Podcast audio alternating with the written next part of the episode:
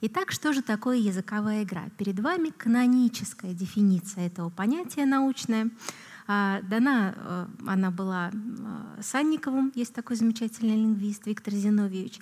Если нужно, я могу прочитать. Языковая игра — это некая языковая неправильность или необычность, и, что очень важно, неправильность, осознаваемая говорящим, пишущим, и намеренная допускаемая. При этом слушающий и читающий также должен понимать, что это нарочно так сказано, иначе он оценит соответствующее выражение просто как неправильность или неточность. Только намеренная неправильность вызовет не досаду и недоумение, а желание поддержать игру предложившего. Когда мы с вами читаем соцсети, мы очень часто сталкиваемся с языковой игрой и зачастую просто не замечаем ее. Вот смотрите, есть такой блогер Зоя Арефьева, пишет она для Фейсбука, и у нее есть пост, который начинается словами «лишение», пост с восклицательным знаком. Он посвящен зерновому хлебу, тому, что ее семья уже не пускает больше в магазин, потому что она каждый раз приносит фитнес-хлеб. И она пишет, он плохо выглядит, зато я после него выгляжу отлично. Вот смотрите, здесь дважды использована форма глагола «выглядеть». В первом случае в третьем лице, во втором случае в первом лице. А можно это принять как просто недостаток лексикона у пишущего. Но на самом деле это намеренное столкновение двух слов, похожих слов, для того, чтобы родился третий контекст. И вот этот третий контекст, он чем еще поддерживается? Антонимами «плохо» и «отлично», которые еще усиливают вот этот смысл. Вообще языковая игра — это средство, о котором довольно мало говорят на всяких писательских курсах, хотя на самом деле, если вы с этим явлением познакомитесь, вы поймете, что именно вот это коммуникативное средство — причина популярности огромного количества писателей, блогеров, сценаристов, особенно тех, кто работает для ТНТ, допустим. И если вы будете смотреть их там скетчи, небольшие сюжеты, вы обратите внимание, что зачастую весь сценарий сводится к одной единственной фразе, которую герой скажет в конце. Если же мы с вами будем говорить о блогерах, которые активно используют языковую игру, то я вам рекомендую обратить внимание на, он уже теперь еще и писатель, сейчас Главное не спутать. Крейг Эштон. А он англичанин, который живет в Санкт-Петербурге, невероятно популярен у российской аудитории. Почему? Он использует так называемую макроническую речь. И вы тоже ее используете, если вы смешиваете два языка. В чем особенность? Обычно слова иностранного языка воспринимаются как более престижные.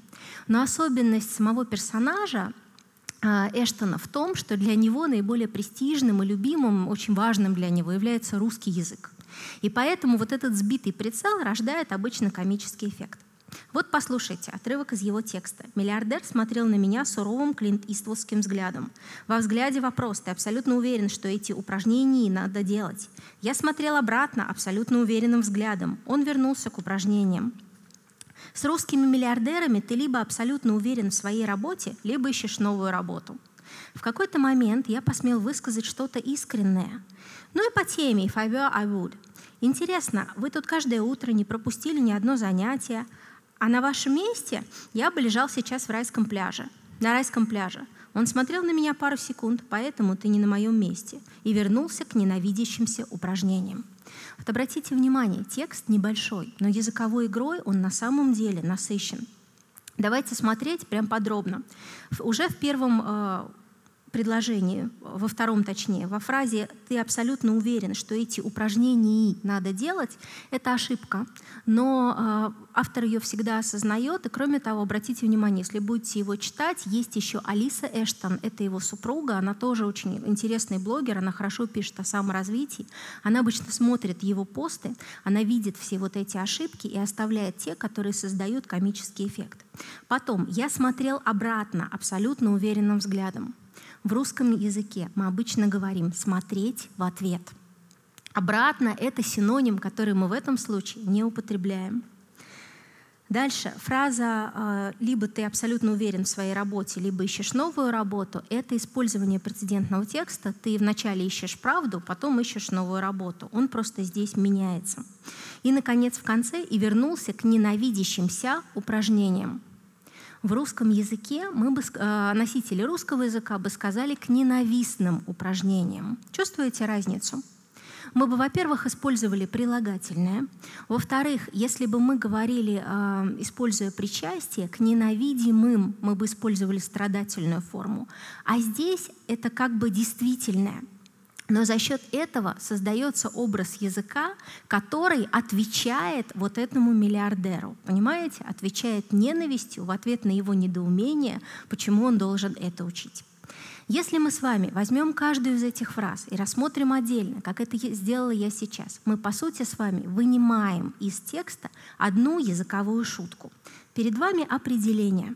Языковая шутка — это цельный текст ограниченного объема или автономный элемент текста с комическим содержанием, который отличает смысловая и грамматическая законченность.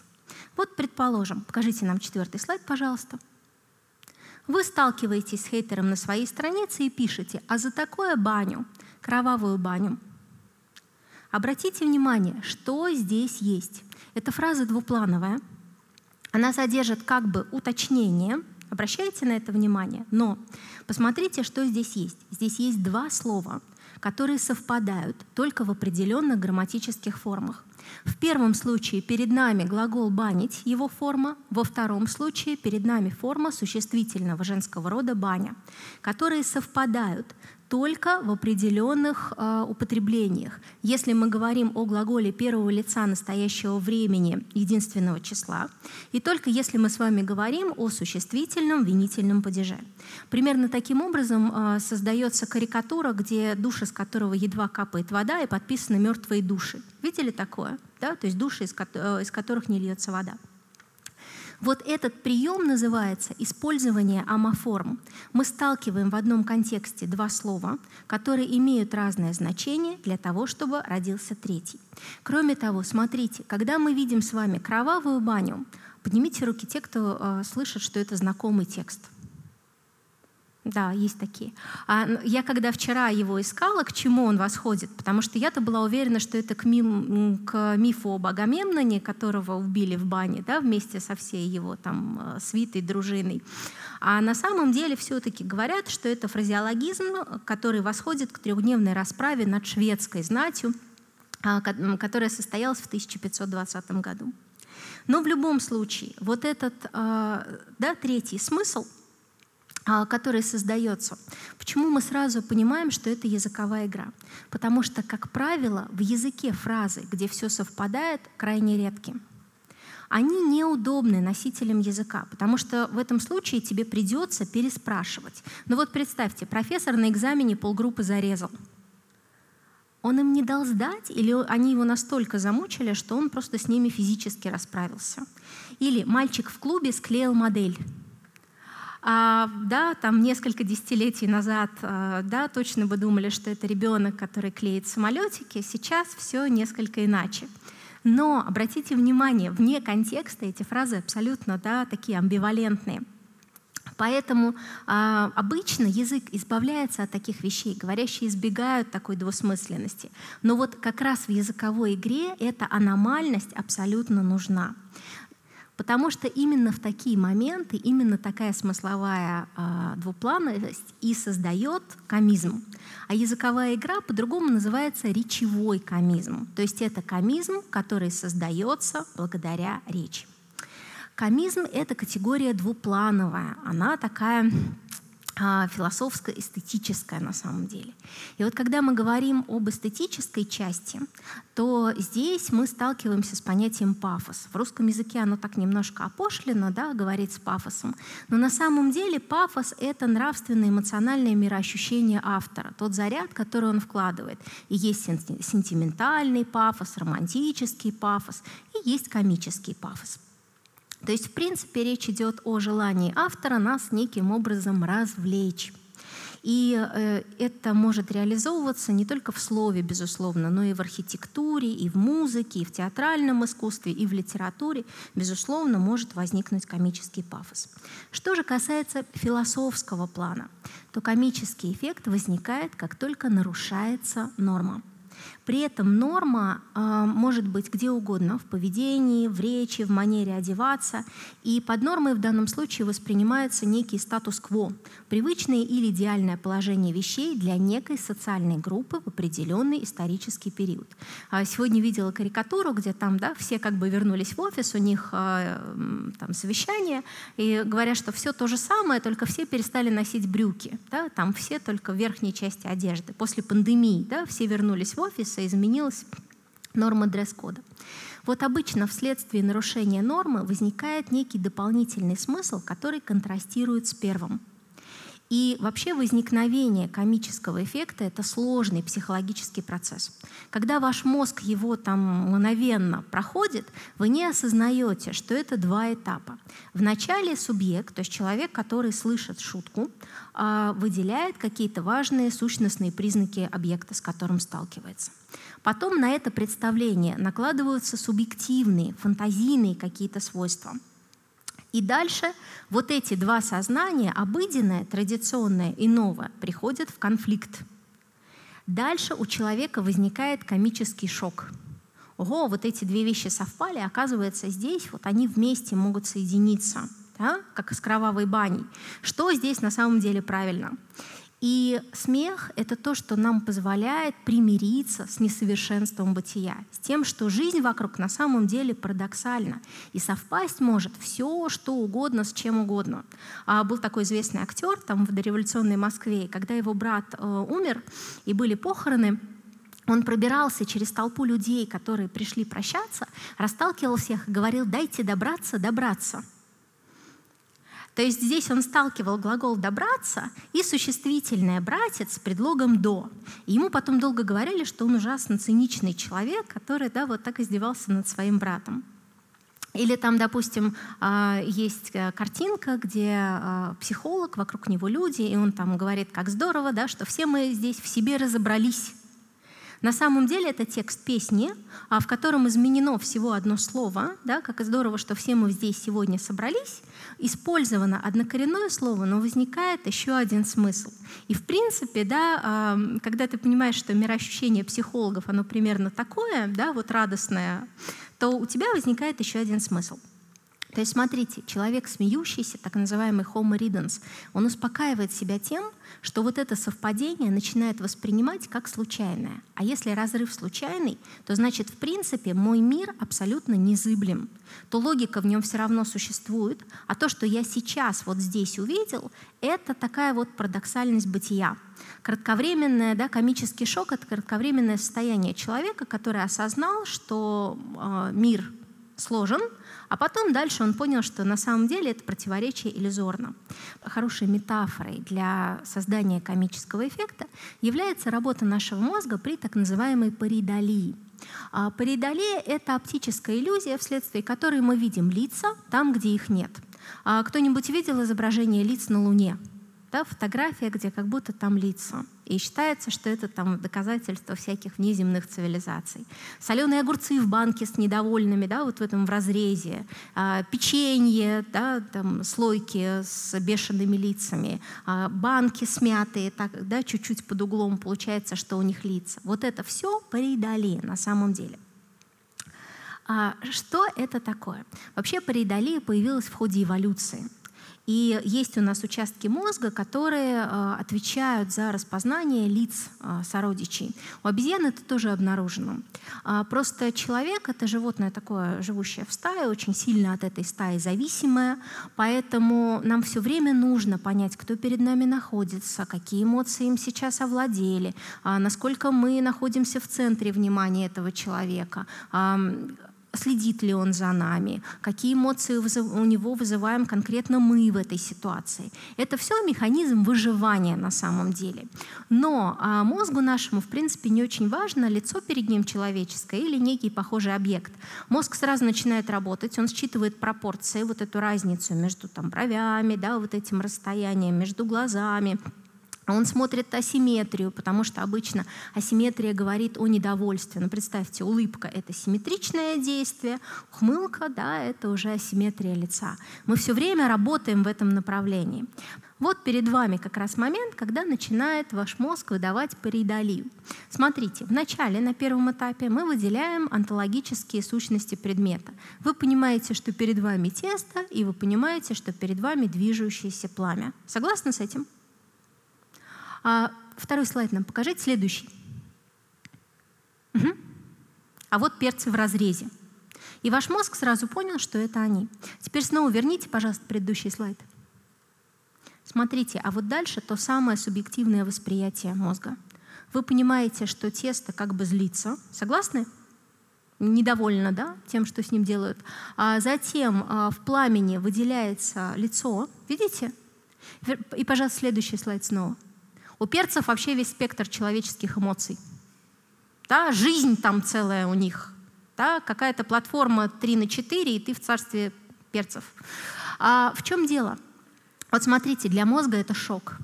Потому что как жить с, э, открытием, что тесто тебя ненавидит? Попробуй дальше что-нибудь там испеки и помеси, да, представляя, что о тебе в этот момент думает тесто. Попробуй что-нибудь сожги, видя, что это живое существо, да еще человеческое, да, что там, дух какой-то. Попробуй перец разрежь, да, или съешь после вот такого, да, они живые все на самом деле, вон что происходит. Поэтому дальше смех, потому что вот как раз то самое, нужно снять коми- э, шок, нужно испытать облегчение в этой ситуации, да, это просто случайное совпадение. Не все перцы такие, не все тесто такое, я сейчас сделаю еще одно движение, все будет в порядке. Вот так работает комический эффект. Единственное, что нужно понимать, что пугаться так мы на самом деле очень любим. Нам, в принципе, нравится, когда у нас эмоциональный фон начинает двигаться, поэтому все фильмы ужасов, да, вся индустрия на этом построена. Поэтому мы так много шутим, просто для того, чтобы развлечься. Нам это нравится. Что еще важно, что когда мы с вами говорим о париидолии, то здесь э, наш мозг работает с внешними вещами. А, он соотносит не то, что он увидел, да, некий объективный э, да, образ, с своими внутренними, да, вот еще этими пропорциями, с внутренним знанием. Когда же мы говорим о языке, то здесь наш мозг работает исключительно с той системой знаков, которая находится и хранится в нашем сознании. Вот именно там лежат, да, как чертоги разума, представьте себе, там лежат а, все части слов, корни, приставки, суффиксы, там лежат окончания абсолютно всех форм, которые вы помните еще со школы, там лежат все слова, там лежат все устойчивые словосочетания, там лежат модели, по которым можно создать предложение. Да? Бери а, существительное в именительном падеже, поставь к нему глагол в изъявительном наклонении, то есть у тебя должно быть время там, да, определенное и тогда вперед ты можешь выразить эту ситуацию. Начинай дополнять второстепенными членами предложения. Они все не могут быть в именительном падеже. И так далее, и так далее. Вот так работает ваш мозг, когда вы создаете любую фразу.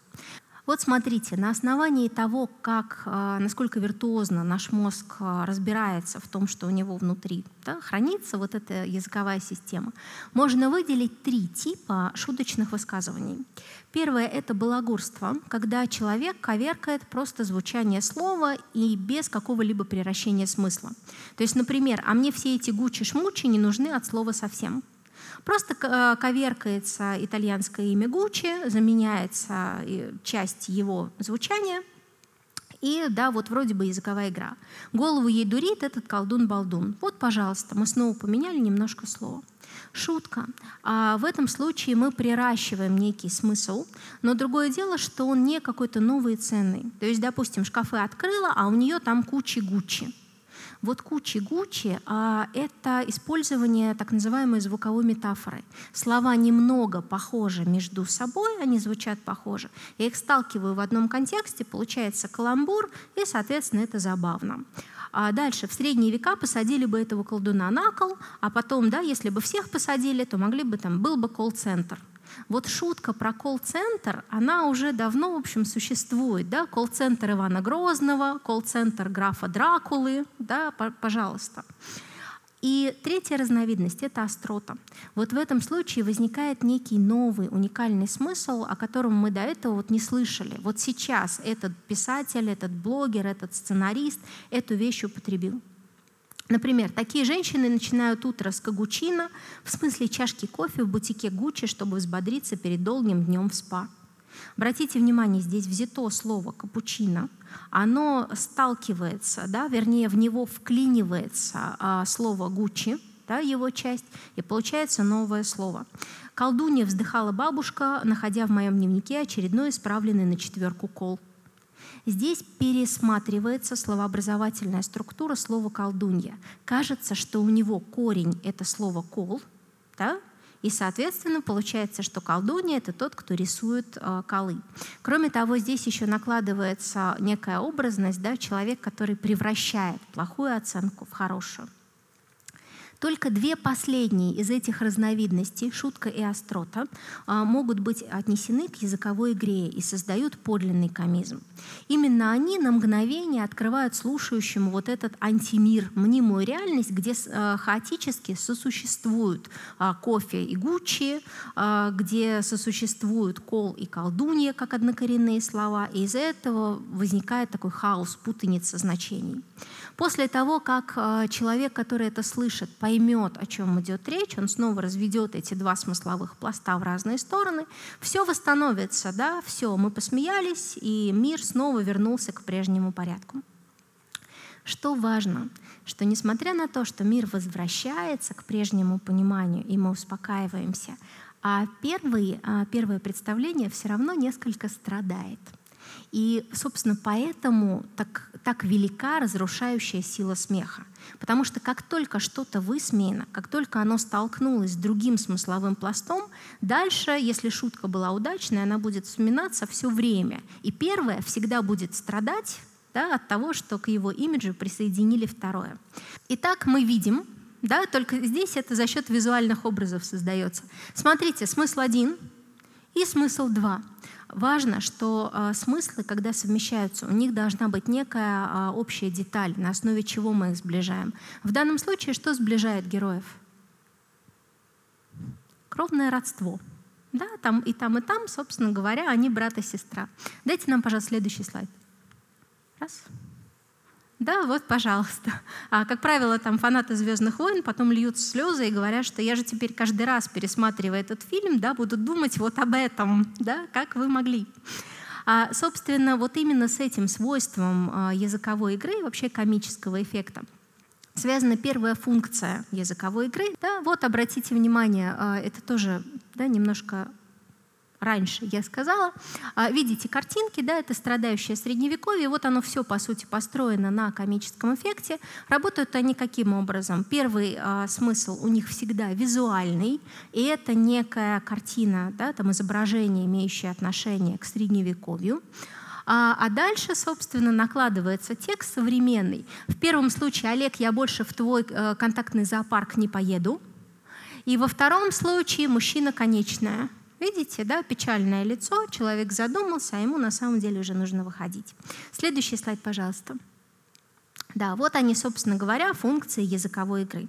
Первое — это дискредитация описываемого объекта.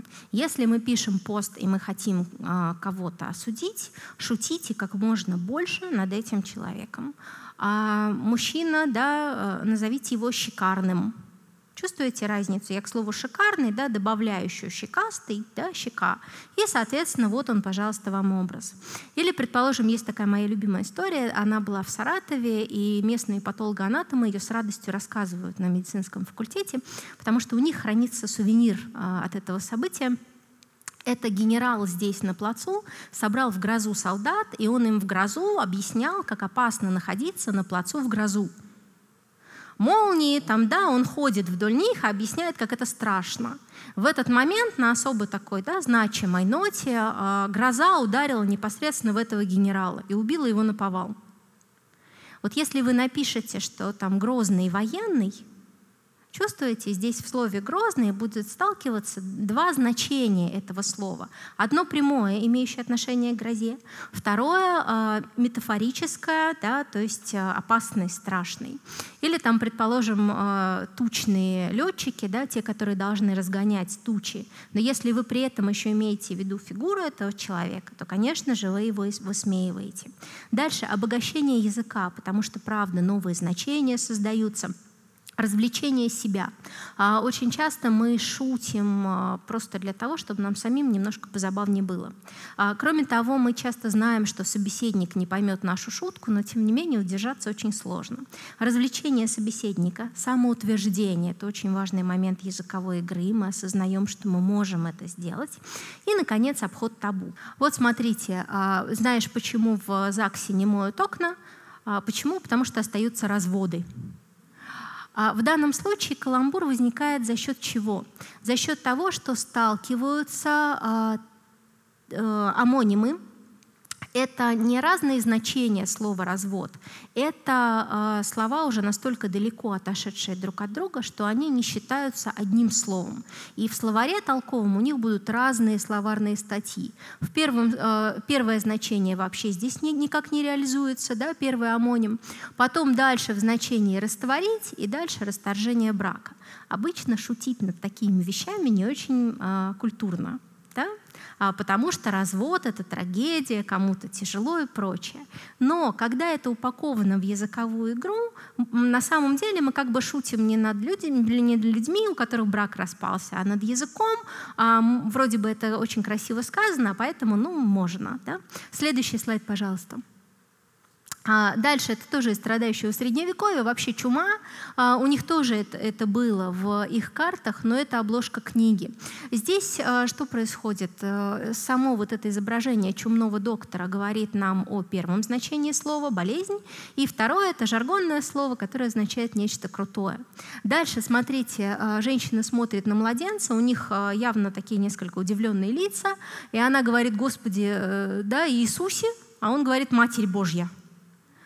А в чем здесь комический эффект? А в том, что это могут быть как личные имена с большой богатой историей, но еще это же и междометия, которые люди обычно произносят, когда что-то страшное да, они увидели. Или есть там, я не помню, такой стендап, где человек говорит, что а, меня сбили какие-то да, люди там толстые в черной одежде, и там тетка его говорит батюшки, он говорит, да, именно они.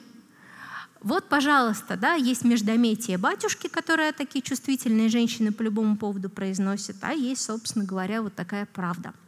Вот, курение способствует образованию рака. То же самое, а, шутить над болезнями, особенно болезнями смертельными, нехорошо. Да, это ужасно.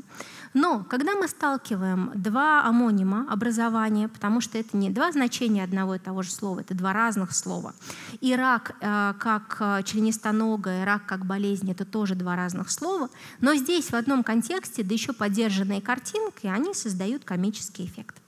Что языковая игра дает блогеру? Почему стоит в свои там, тексты ее привлекать? Во-первых, э, когда вы общаетесь в интернете, это общение удаленное. Вы с человеком находитесь в, разных времен, в разном времени, да, там зачастую, в, далеко очень друг от друга, не в одном пространстве. Соответственно, вы сокращаете дистанцию, у вас появляется нечто общее, вы над одним и тем же смеетесь. Что еще? А, это помогает выявить свою целевую аудиторию, потому что когда вы шутите, собственно, у вас довольно тонкая языковая игра или наоборот примитивная языковая игра, вы приглашаете к себе людей с определенным языковым вкусом.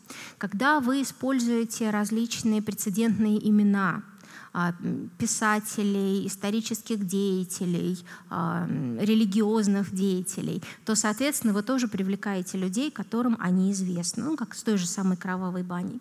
Что еще? А языковая игра насыщает сравнительно небольшой текст большим объемом и погружает его в такой широкий интертекстуальный контекст. То есть мы сразу говорим, что вот смотри, мой маленький текст, он вписан еще вот в такие-то, такие-то, такие-то. Да? По сути, весь там религиозный контекст на самом деле, во всю медицинскую литературу и так далее. А, что же касается того, что небольшой текст по объему, почему это важно? Потому что когда человек пролистывает ленту, он вообще видит только часть текста. И если, ну, существует правило, если он прочел вот то, что ему видно, да, вот, эти, вот это количество знаков, он все остальное, как правило, прочитывает. Поэтому, если вы здесь его заинтересовали, он будет читать дальше. Что хорошо использовать в блогосфере? Словообразовательная контаминация, каламбур, и еще обыгрывание прецедентных феноменов. Вот о прецедентных феноменах мы с вами уже говорили, это опять же имена, цитаты, крылатые выражения и так далее.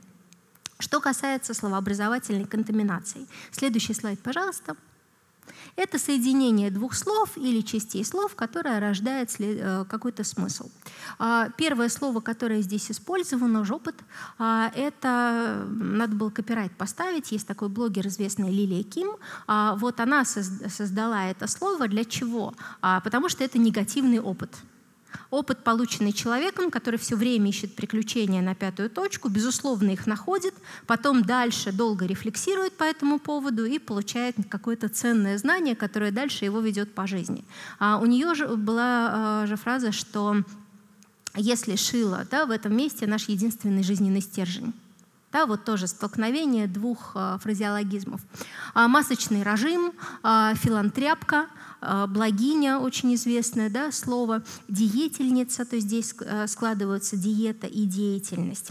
Каламбур – а, ну это тоже вот э, пример игры со словообразованием. Смотрите, здесь, э, к слову, да, складываются шаурма и армяне. И обратите внимание, что человек сфотографировал, вон оно довольно большое количество лайков, в комментариях люди начинают использовать подобное, да, придумывать, переводить свои примеры. Дальше следующий слайд, пожалуйста, каламбур. Мы много сегодня о нем говорили, но это, пожалуй, вот один из самых распространенных игровых приемов. Если вы им владеете, в общем, 50% да, у вас в кармане. Это шутка, основанная на соединении в одном контексте разных значений одного и того же слова, амонимов, а, прямого и переносного значения слова. Это столкновение а, имени собственного с да, именем несобственным. Ну вот как, а, Господи, да, не как было с а, Иисусе, а то есть, допустим, там, потеряла надежду, да, когда речь идет и о человеке с таким именем, и речь идет о своем чувстве. Вот лексический каламбур действительно самый распространенный. А, вот здесь а, примеры. Видно вам их? Скажите. Не видно, да? А, это отрывок из поста Маши Рупасовой. Кто-нибудь читал ее книжки детские? На самом деле не отказывайте себе в удовольствии. Она очень хороший детский писатель. А, по образованию она учитель русского языка и пишет замечательные книжки. Вот она говорит, там в частности говорилось про мое сильное фольклорное начало. Оно у меня действительно есть. И зовут его Мария Николаевна, прям как меня, потому что мы с бабушкой Марией тезки. И вот бы удивилось мое дорогое фольклорное начало, узнав, что мы с ней выступаем э, на самой Красной площади. Да с чем? С книжкой про царя колбаску «Ба». «Ба». Вот смотрите, это слово «ба» — это с одной стороны междометие, а с другой стороны ее обращение к бабушке, которое дано в следующем контексте. Переверните, пожалуйста, слайд. Следующий слайд. А вот, собственно, начало поста. Вот здесь как раз сталкиваются названия, а, то есть имя собственное, и его прямое значение. В прошлом году Костя прочел про меня статью в вопросах литературы. То есть я уже официально вопрос литературы, а не хрен с горы. Следующий слайд, пожалуйста. Да, здесь уже на английском дано. Обратите внимание, женщина спрашивает, что с ее сыном, да, все ли с ним в порядке. Вот он, видите, под вывеской да, сквозь вывеску, я бы сказала. Ей говорят, что не волнуйся, да, а, в общем, крепитесь, he's in coma, он в коме, да, а, а дальше там человек уточняет, что нет, это апостроф. На самом деле просто слово кома, там они совпадают в звучании. Кома как состояние коматозное и запятая. Пожалуйста, следующий слайд – здесь, видите, э, психолог э, спрашивает человека, страдает ли, страдают ли члены вашей семьи какими-либо психологическими заболеваниями, а он отвечает, что нет, по-моему, они все ими наслаждаются. Здесь страдать заболеванием – это фразеологизм, но если ты его разобьешь, то слово «страдать» останется в своем прямом значении, испытывать неудобства. И здесь человек как бы э, противоречит именно этому значению. Это прецедентные феномены. Здесь довольно большой текст Олега Батлука, тоже блогер и писатель. Начинается он с э, традиционной похвалы э, Пушкину, да, про то, какой он молодец. Потом здесь дальше вы просто увидите, здесь упоминается Высоцкий, здесь упоминается Бекендорф, Здесь, кстати, еще использована метафора, что Пушкин — это первый амбидекстер нашей литературы. И, пожалуйста, следующий слайд — очень хорошо уметь прецедентные феномены сталкивать. Вот вам, пожалуйста, опять страдающее средневековье. Смотрите, написано «И снится нам чума на оба дома, бубонная, бубонная чума». Во-первых, опять языковая игра используется для того, чтобы нарушить табу, но, смотрите, здесь сталкивается, с одной стороны, текст из песни группы «Земляне» и «Снится нам трава-трава у дома», а э, «Чума на оба дома» — это Шекспир, Ромео и Джульетта, да, «Чума на оба дома ваши». И когда это вместе сталкивается, это тоже дает комический эффект. Но плюс здесь он еще поддерживается картинкой. А обычно блогеры, которые с картинками не работают, они используют свои фотографии. Можно тоже за счет фото создать следующий контекст. Вот мы, собственно говоря, с вами и закончили. Обратите внимание, здесь картинка, и написано, что я использую модное слово, которое я прочел из книги. А, изображены, кто здесь, кто узнал? Вальтури, да, клан Вальтури «Сумерек». А, я надеюсь, что кому-то из вас тоже пригодится да, то, о чем я сегодня рассказывала. Вы тоже будете использовать слова «языковая игра», «речевой комизм», «придалия», «каламбур» и так далее, и так далее. Они вам все пригодятся. Так что большое спасибо за внимание.